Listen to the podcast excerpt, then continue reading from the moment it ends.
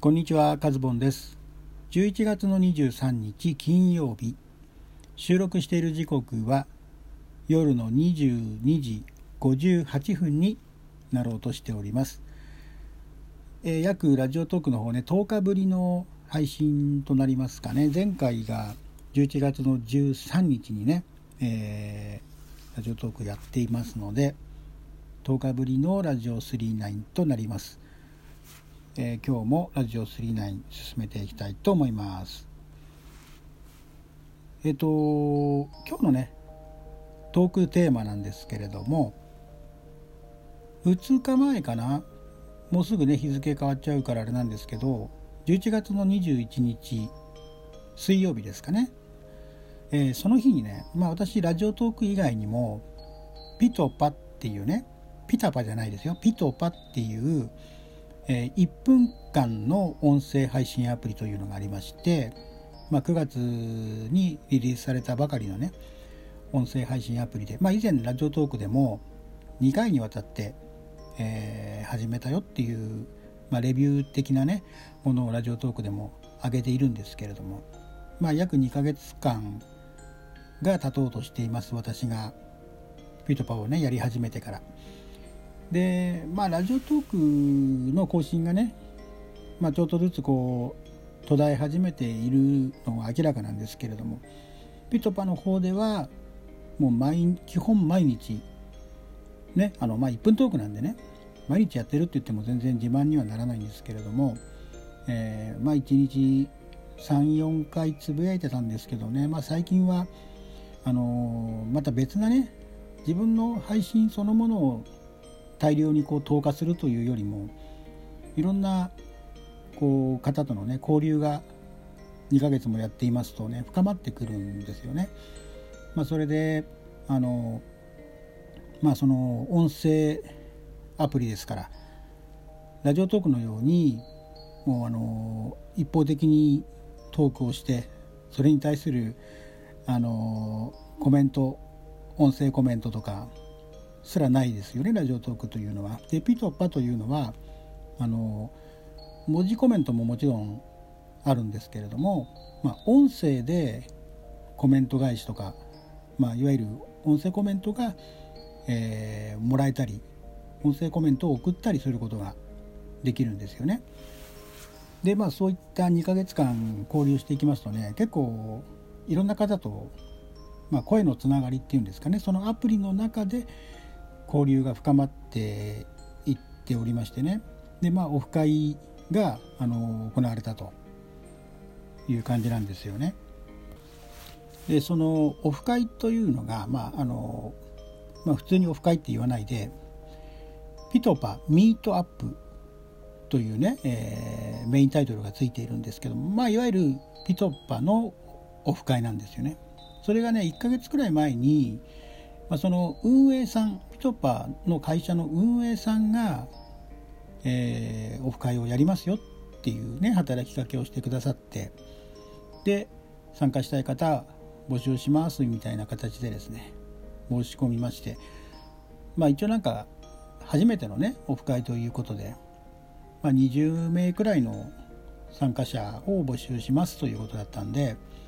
まあ、募集開始されてまあ3日、まあ、3日4日様子を見てたんですけどね、まあ、20名だからとりあえず申し込まないとね、あの埋まっちゃうといけないなと思って、まあ、結構早めの段階で申し込みはしていたんですけれどもまあだから申し込んでもねまだ1ヶ月くらいあるっていう状態でやっと11月の21日を迎えたという感じなんですよね。それでまあ私もねそのラジオトーク8月から始めてでピトパは9月の23日ぐらいかなから始めてっていう感じですけれどもまあ当然のことながらねラジオトークでもその、まあ、トーカーさんですねいわゆる誰ともね会ったこともないですしまあコラボ配信とかっていうのも基本やったことはないですしうん。まあ、基本的にまあツイッターとかたまにねあと、えー、何でしたかツイキャスか。ツイキャスにね遊びに行かせてもらったりとかっていう感じの、えー、交流の仕方しかしていなかったんでまあそのピトパの方では、まあ、オフ会が行われたんでね申し込んで参加しようと決意をしたわけですけれども、まあ、やっぱりねいざ、あのー、開催日がね近づくにつれて、まあ、あんまり、うん、まあ別に参加するんだなって思いながら過ごしていたんですけれどもね、まあ、やっぱりねさすがにね当日、えー、昨日ま2日前ですよね。11月の21日のね当日の朝になったらねやっぱりいろいろとね思いがね巡りましたよね頭の中がね。本当に自分はそのね普段音声でやり取りしている人たちと本当に今日俺本当に会うのかなっていうねなんか信じられない。要は声でしかつながりのない人たちとねその日の夜、まあ、一応7時半ぐらいからのねオフ会だったんですけれども、うん、まあなんか時間が分からなくてねただまあやっぱり気持ちとしてはねやっぱり複雑な心境だったんですよね。まあどんなメンバーがね果たして来るかっていうのは、まあ、半分ぐらいは想像はついたんですけれども、まあ、残りの半分ぐらいはどなたがね参加されるのかっていうのも、まあ、分からない状態だったんですけれどもまあねなんかこうそわそわするというか、まあ、楽しみ半分、うん、不安半分というかそんなね複雑な気分で会場にね向かったんですけれどもまあそれで、まあ、その日はね私もね仕事が入ってたんですよね。撮影の仕事が入っていて。で葛飾区の方に夕方の5時の段階ではまだ葛飾区にいたんですよね。で撮影が終わり次第、まあ、渋谷の方でね行われたので。